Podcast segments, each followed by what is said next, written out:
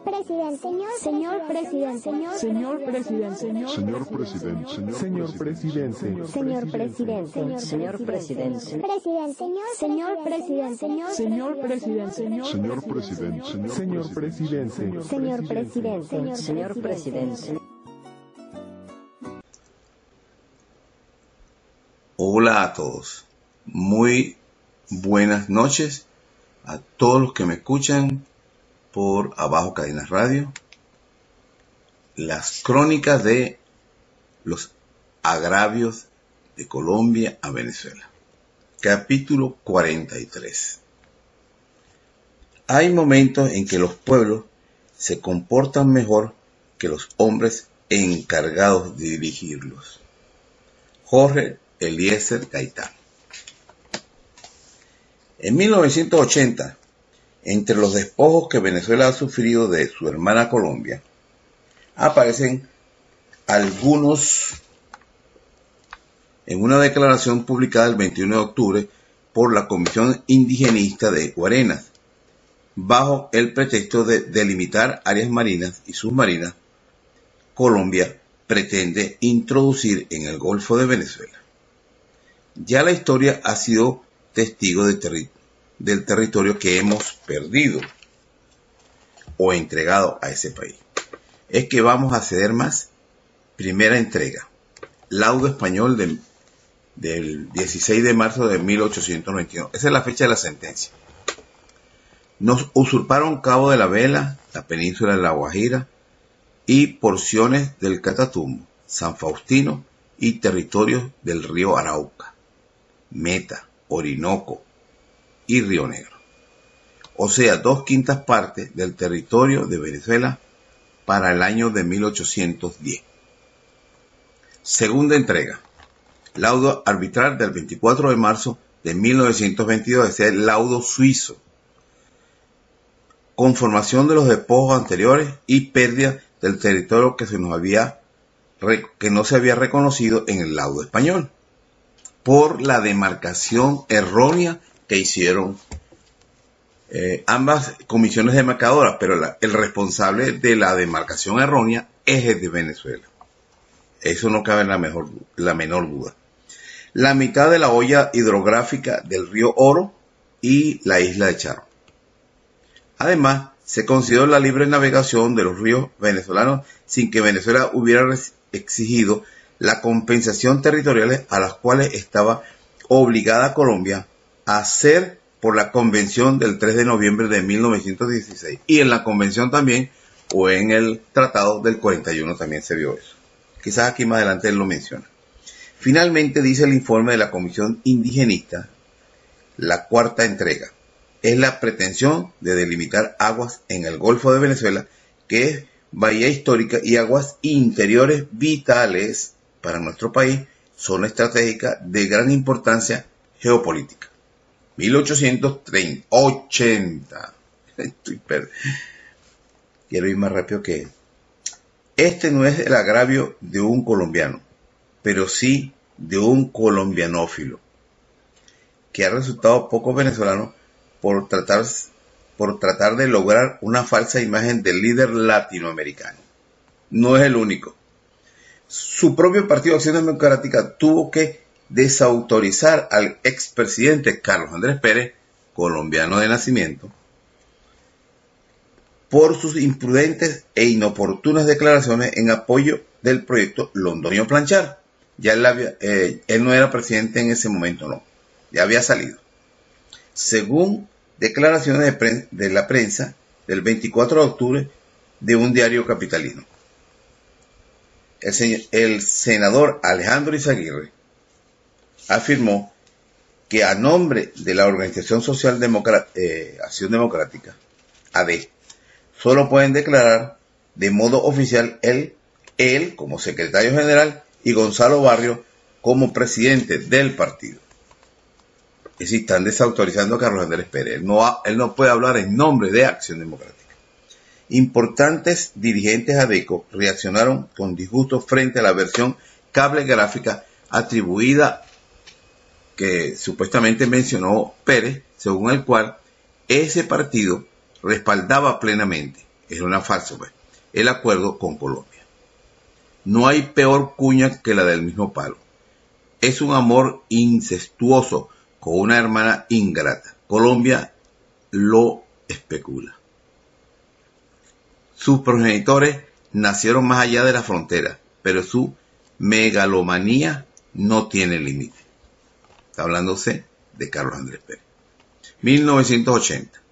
El historiador Ángel Grisanti, en un artículo publicado el 1 de noviembre titulado Apreciación errada de Vázquez Carrizosa, comenta que este, en su artículo, el, el Cordero Pascual, presenta a Colombia como una cándida paloma devorada por Venezuela, la loba carnicera.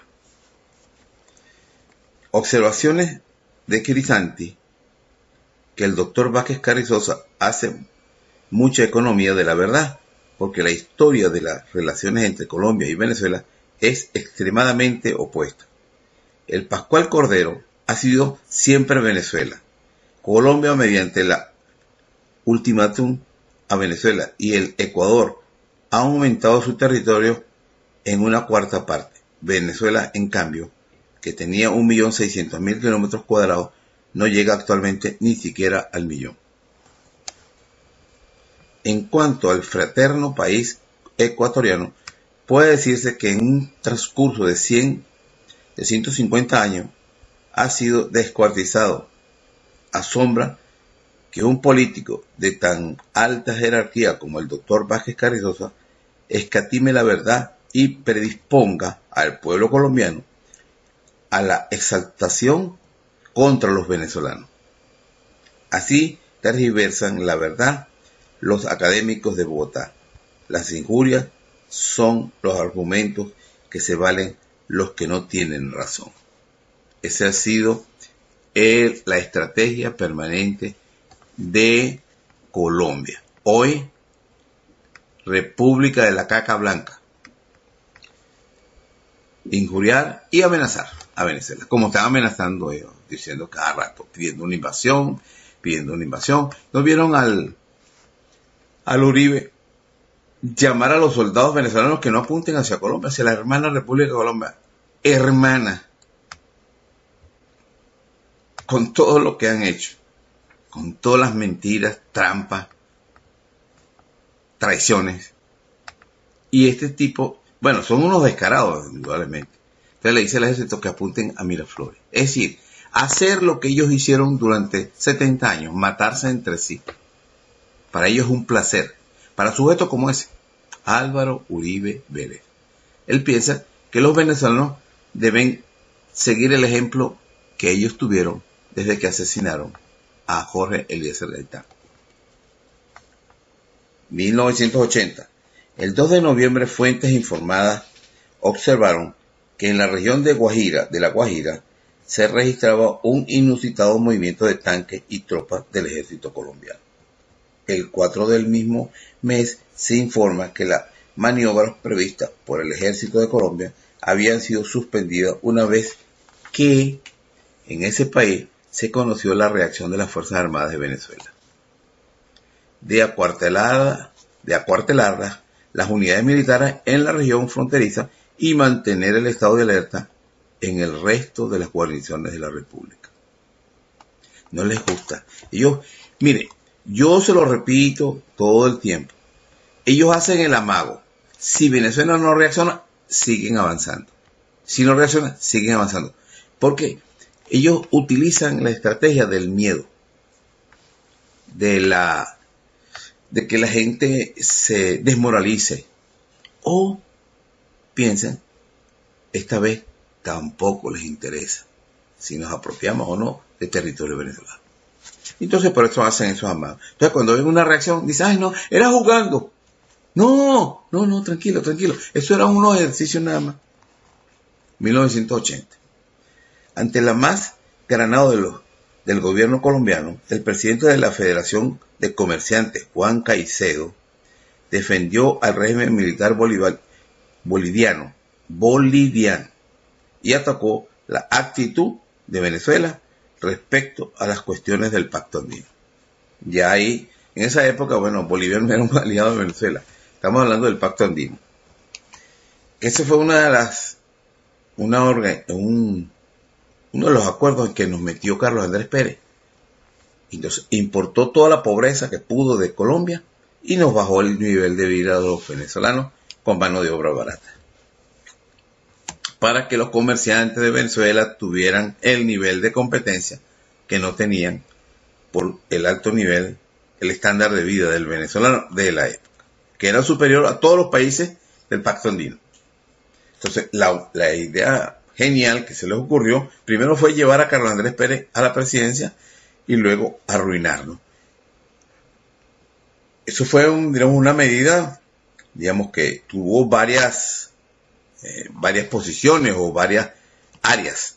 La económica, endeudarnos para que tuviéramos que trabajar para pagar. Con... Llegó un momento que el 30%, 40% del, pre- del presupuesto anual del Estado era para pagar deuda. Intereses. Entonces, eso nos bajó el nivel de vida, se empobreció la población y entonces los comerciantes podían supuestamente competir en las exportaciones del Pacto Andino. ¿Y sabes qué ocurrió? Se fueron a Colombia a poner las plantas. No, no en Venezuela. La competencia de los comerciantes venezolanos, como los Mendoza, el de la Polar, fue poner las plantas en Colombia. 1980. Como inamistoso. Ah, no, y perdonen, discúlpeme. Y los bancos venezolanos daban préstamos en Colombia. Como inamistosas y sin sentido fueron calificadas en Bogotá el 4 de noviembre las declaraciones hechas en un canal de televisión por el embajador de Venezuela en Colombia, el doctor Leonardo Altuve Carrillo, respecto a la posición que debe asumir el gobierno del presidente Luis Herrera Camping frente a la hipótesis de Caraballeda. El vocero de la Cancillería colombiana dijo que con ese tipo de opinión solo encontraremos obstáculos para la firma del acuerdo. Ellos siempre necesitan es servirle. Alguien que diga, sí, hermanito, sí, amo. Y eso, ese es el tipo diplomático que ellos necesitan de Venezuela. Por eso les recuerdo lo que hicieron con el profesor Pablo Ojer, que ellos decían que tenían que sacar, que ellos le pidieron a Carlos Andrés Pérez sacarlo de la comisión de asesores de Venezuela, porque era muy agresivo con Colombia. Porque ese señor defendía, habiendo nacido en España, defendía más la integridad territorial de Venezuela que los propios venezolanos. Fue mi profesor, lo conocí personalmente por mucho tiempo y puedo dar fe de eso. Y tengo eh, videos de él en sus clases. Un señor nacido en España se nacionalizó venezolano. Primer, él llegó a Venezuela como eh, padre jesuita. Se enamoró de una señora venezolana, de una familia muy conocida venezolana. Se salió, se casó con ella, crió varios hijos, tiene como tres o cuatro, dejó como tres o cuatro hijos y ya él murió. Pero esa persona dedicó el tiempo que se vino a Venezuela, dedicó su vida a crear una monumental obra de registro de los derechos históricos de Venezuela sobre la territorialidad. Sus años sabáticos se iba al archivo de India o al Foreign Office a buscar documentos que en Venezuela se habían perdido, a buscar los originales allá y sacar copias, oficiales, ¿no? A ese fue el que sacaron. A petición de Colombia, Carlos Andrés Pérez lo sacó como asesor de la Cancillería por defender a Venezuela. 1980. Como inamistosa y sin sentido ya, y esto lo había comentado. El vocero de la Cancillería colombiana dijo que con ese tipo de oposición solo encontraremos obstáculos para la firma del acuerdo. Eso es lo que le interesa. Altuve Carrillo, en un programa de televisión, afirmó que Venezuela debía lanzar un ataque militar contra Colombia con el fin de recuperar los territorios que nos han ido despojando. Eso está ahí latente. Porque los territorios que se apropiaron lo hicieron con trampa, malicia. y en complicidad con el rey de España de aquella época. Capítulo 44. Los cínicos se atribuyen un cierto derecho de fiscalizar y censurar a los demás. Bretier. los cínicos, bueno, está bien. 1980. Esta fue una, una, época, yo recuerdo, muy eh, tremenda. Pues era cuando iban a firmar los, el acuerdo de Caraballeda. Y esto fue muy vivo. Ustedes no saben la cantidad de reuniones, manifestaciones, pintas que se hubo que hacer para impedir la firma en las actas. Eso lo tenían ya programado. Y Luis Herrera se lava las manos diciendo que eso lo, tiene que aprobar el pueblo. Pues. Pero es que sus comisionados llegaron al punto de tener redactadas las actas. Decir, que él estaba de acuerdo. Lo que pasa es que hubo oposición, mucha oposición pero visible, no era académica nada más. Eso es lo que, para mí, eso es lo que impidió, porque la posición académica siempre ha existido, siempre, pero como se ven que son cuatro o cinco intelectuales que escriben en la prensa, bueno, yo recuerdo que para que para poder ser escuchado en los medios de comunicación en Venezuela, escuchen bien esto, todos los oficiales y los privados había que pagar. Y eso no era la televisión, ojo. Olvidémonos de televisión. En la prensa era el único medio que, que, se permitía. Y pagábamos páginas completas para que la gente pudiera ver. Porque si se le ocurría a uno pagarle un cuarto de página, entonces te lo ponían en cualquier sitio menos en el, el que fuera mejor servicio. Entonces se pagaban páginas centrales. Eso costó una fortuna enorme para que el pueblo, la gente que más, bueno, también era un escrito grandísimo, pero era la única forma de llamar la atención.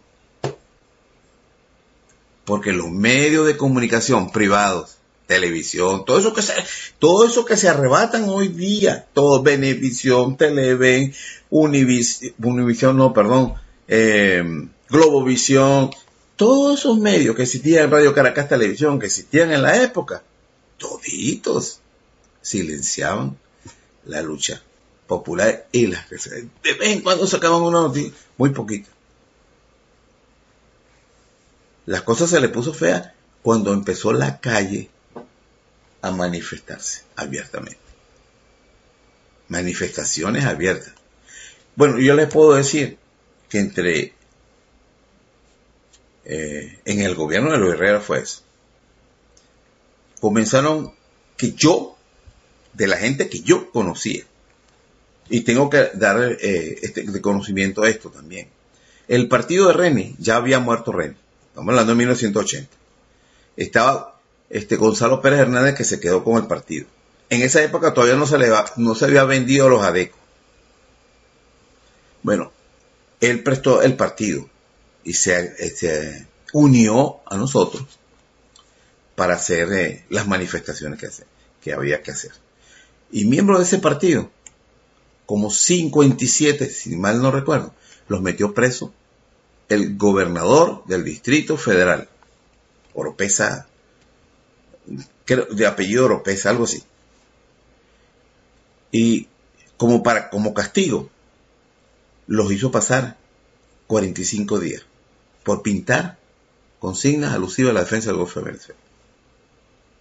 Yo fui el primero pero tuve tres días nada más. El mismo día de la manifestación frente al hotel de Caraballeda, la noche anterior me, detuvo un eh, marín, marino, ah, ¿cómo es que le dicen ellos? Bueno, uno, un sargento de la marina. Y me llevó a la prefectura y dijo que yo estaba pintando con citas subversivas en la puerta de su casa. Entonces, cuando yo le digo al, a la persona que me estaba recibiendo allí en la prefectura. Digo, no, yo sí estaba pintando consignas, pero no en la puerta de la casa de él, ni subversiva, como él dice. ¿Y cuál era la consigna? Me pregunta ese señor. La que usted estaba pintando. Bueno, todo el Golfo de Venezuela, ni un milímetro más de territorio de Venezuela a Colombia. Entonces él puso preso por pintar consignas alusivas a la defensa del Golfo de Venezuela. Ahí pasó algo que poca gente los, lo conoce. Lo he contado poquito. Me meten para los calabozos. No me meten en un calabozo, sino en, el pasillo ahí del retén. Y el mismo policía que me mete, mira, aquí hay un muchacho preso por pintar consignas alusivas al Golfo de Venezuela, en defensa del Golfo de Venezuela. Y todavía se me los pelos. Todos los presos empezaron a cantar el himno nacional. Eso lo recuerdo. Muy interesante. Y, y contra eso es lo que se van a encontrar aquellos que tienen esa pretensión de invadir Venezuela. Sobre todo la oligarquía neogranadina que pretende el Golfo. Ahora ellos tienen una ambición mucho más amplia. Ellos hablan de la media luna. Lo habló Álvaro Uribe Vélez, que es Táchira, Mérida y Zulia. esas son las aspiraciones que tienen la gente que viaja un poco con estímulos fuera de, lo normal. La mente viaja muy, mucho y entonces se hacen unas ilusiones. Quizás pensando en otros tiempos. Me imagino yo, no sé. Bueno, yo sí, yo creo que ya, creo que he dado, sí, 42, 43. Creo que sí. No estoy muy seguro. No, tengo el, el capítulo 44. Ya, es que iba a comenzar, por ahí me paré. Bueno, 1980. Los dos más importantes diarios de Colombia editorializan sobre la suspensión del diferendo. El tiempo de su edición del 5 de noviembre se descarta que el problema tenga que ser llevado al Tribunal Internacional. Cada vez que Venezuela se niega a seguir siendo despojada de sus derechos por la oligarquía colombiana, esta amenaza con ir al arbitraje internacional o situar tropas en la frontera. 1980. Lo mismo lo están haciendo hoy, 2018. Ya tienen dos o tres añitos haciéndolo de vez en cuando hacen el aguaje, pero es Venezuela el que hace eso. Para la prensa mercenaria internacional y nacional de Venezuela y de Colombia. Como si esto balandrería asustara a nuestro país cuando tenemos mejores títulos de propiedad que ellos. El diario El Espectador señala que es mejor un mal arreglo que un buen pleito. Por supuesto. Si ellos tienen todas las de ganar. Y que Colombia debe prepararse para la mejor, para lo mejor, perdón, y estar lista para lo peor. Termina pidiendo los presidentes Julio César Turbay y Luis Herrera Campi que en las próximas reuniones de Santa Marta a celebrarse el 17 de diciembre, el día del fallecimiento del Libertador, para conmemorar el centenario de la muerte del Libertador Simón Bolívar. Renueven una vez más la amistad sólida que hay entre las dos naciones. Y el deseo de salir adelante con este problema de manera justa y equitativa para beneficio de nuestros pueblos y del continente, y yo agrego, de Colombia, que se apropiaría de otra eh, sección del territorio nacional al cual no tiene derecho, siempre valiéndose de un falso bolivarianismo para engañar o alucinar a los improvisados diplomáticos venezolanos. Los tiempos cambian, no solo dos, no son los de López Contreras. El meloso léxico de los políticos de Santa Fe es un dadismo intelectual pasado de moda. Eso sigue todavía. Ahora el lenguaje es un poquitico más agresivo porque agarraron un caporal y lo hicieron presidente, Álvaro Uribe Vélez. Y entonces tiene el lenguaje de caporal, pues, no de la oligarquía neogranadina. 1980. El mandatario Turbay Ayala se refiere a la suspensión de las conversaciones colombo-venezolanas y afirmó que en Venezuela existen grupos enemigos de cualquier entendimiento con Colombia. Por supuesto que sí. Precisó que a esos grupos no es que les gusta el arreglo, sino que no les gusta Colombia. Eso se lo inventaron él. Es un invento de ellos, una excusa. Explicó que el aplazamiento no significa que las conversaciones se hayan cancelado, sino que se espera para hacerlas en mejores condiciones de ambiente. Ellos esperan que la gente, es decir, pasemos esa generación, porque ellos saben esperar, pasemos esa generación, se olvide, lleguen nuevos gobernantes eh, inectos, incompetentes, sin conocimiento, porque ese es otro de los efectos de la Cancillería venezolana. Cuando cambian ministro, cambian personal. Todo el mundo. Cuando cambia gobierno, más todavía. Cuando el, personal de una Cancillería debe ser de carrera, político, perdón, diplomáticos de carrera o funcionarios de carrera, porque se requiere mucho conocimiento de la geopolítica mundial. Pero ese es el problema de. La política, eh, los cargos en el gobierno de Venezuela es para pagar favores políticos, militancia, pues. Entonces tienen que votar a los del gobierno anterior porque piensan que no van a trabajar en favor de Venezuela, sino de su partido. Y como esa es la costumbre, en efecto lo hacen así. Explicó que el aplazamiento no significa tal, bueno, ya lo conté. Seguro pensan, pensaban ya en la reelección de su amigo Carlos Andrés Pérez. Es que yo se lo conté, eso fue planeado, con tiempo, con mucha preparación. Y le salió. Estamos hablando de 1980, ¿no? Él acababa de salir del gobierno y estaba entrando y él estaba preparando todo para el, perdón, el gocho para el 88. Cada cinco años se votaba en aquella época. Mucho más angustiosa, angust, engatusada, engatusable que otros gobiernos venezolanos por su manía de que se le tenga como un líder eh, latinoamericano. Ese es otro que le dio la misma puntada de, de Chávez. 1980. Bueno, vamos a decirlo así, guardando las distancias. Aquel era a favor de Colombia y este era, no sabría qué decir.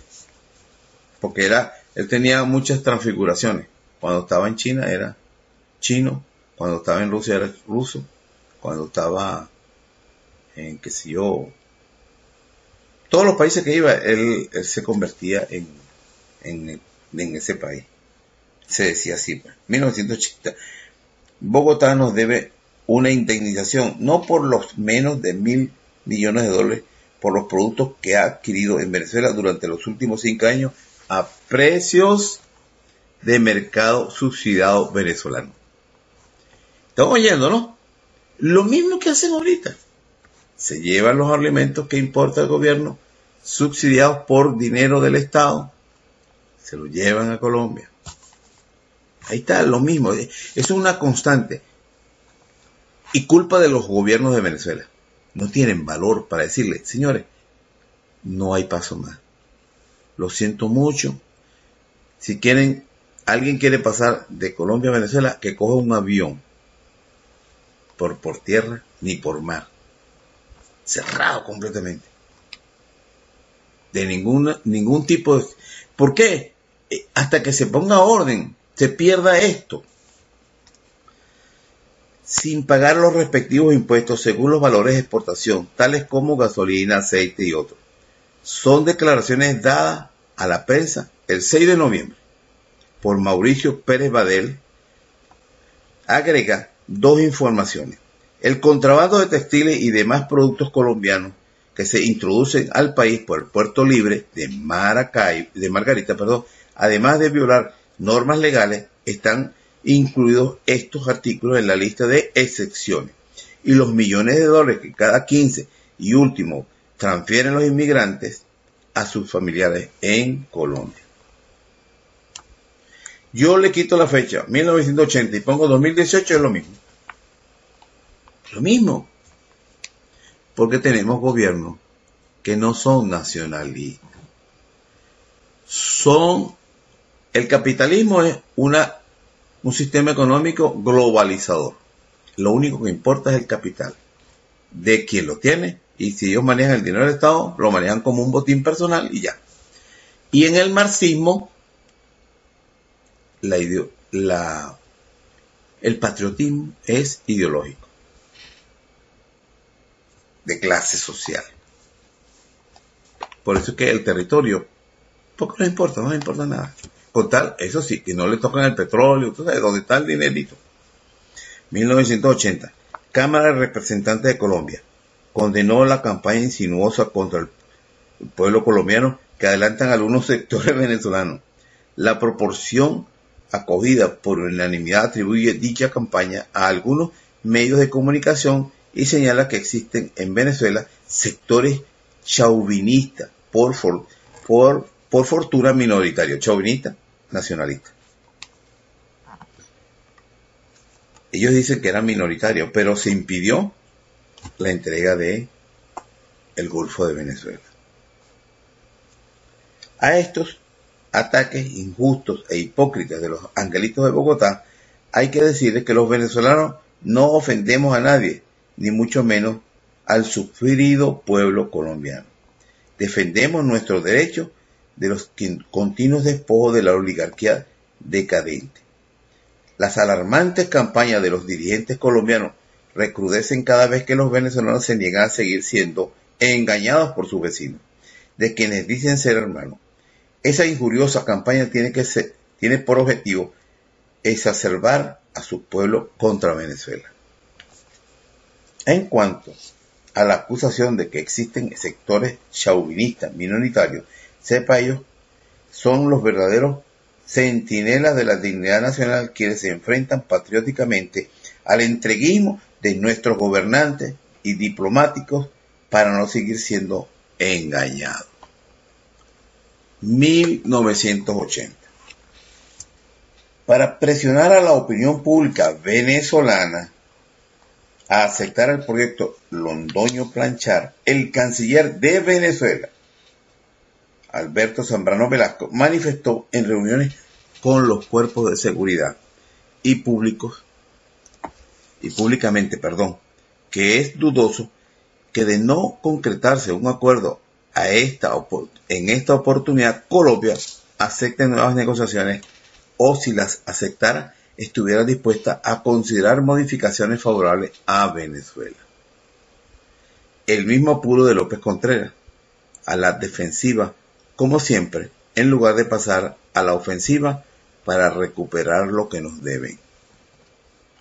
A su vez, el doctor Gustavo Planchar Manrique, negociador, o mejor dicho, aceptador del pacto londoño, manifestó que por la televisión que debíamos asirnos a las regulaciones obtenidas por la comisión que presidió, tal como si fuera un clavo ardiente, porque de no hacerlo se perdería más que 1838 y 1892.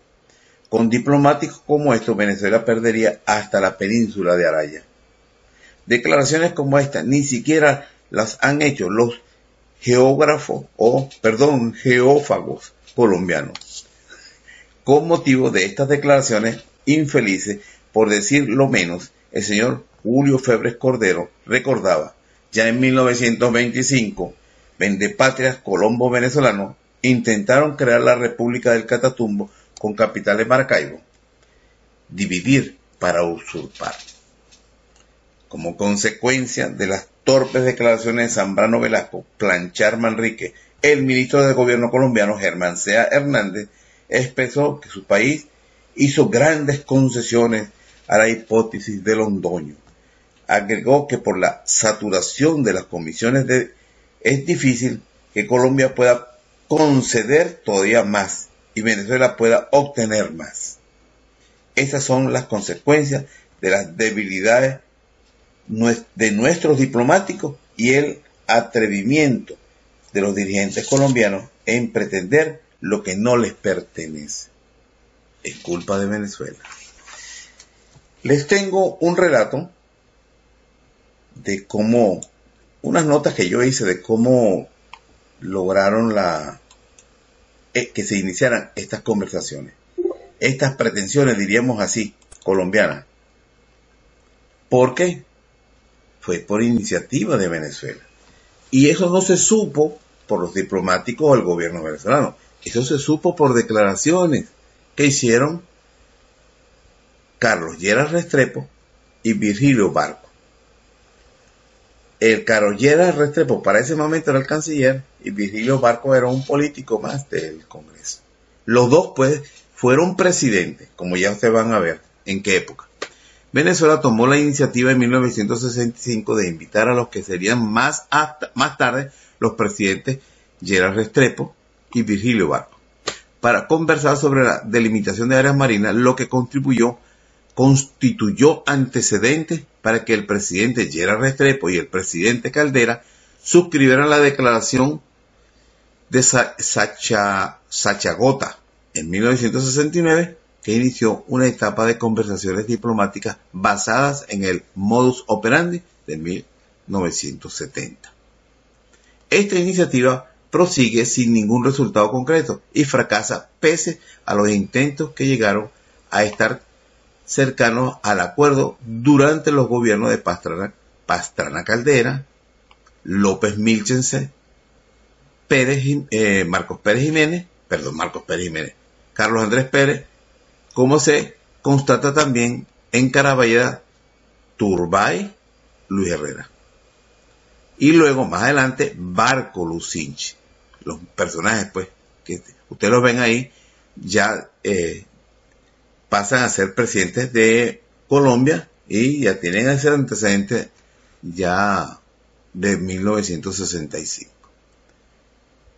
Ahora, el barco Lucinchi con barco es el, el apellido del presidente colombiano con momentos de singular desacuerdo y peligrosidad cuando los llamados de la corbeta Calda y el intento de aplicación del Tratado de Solución del Controversia de 1939, que también resultó inviable.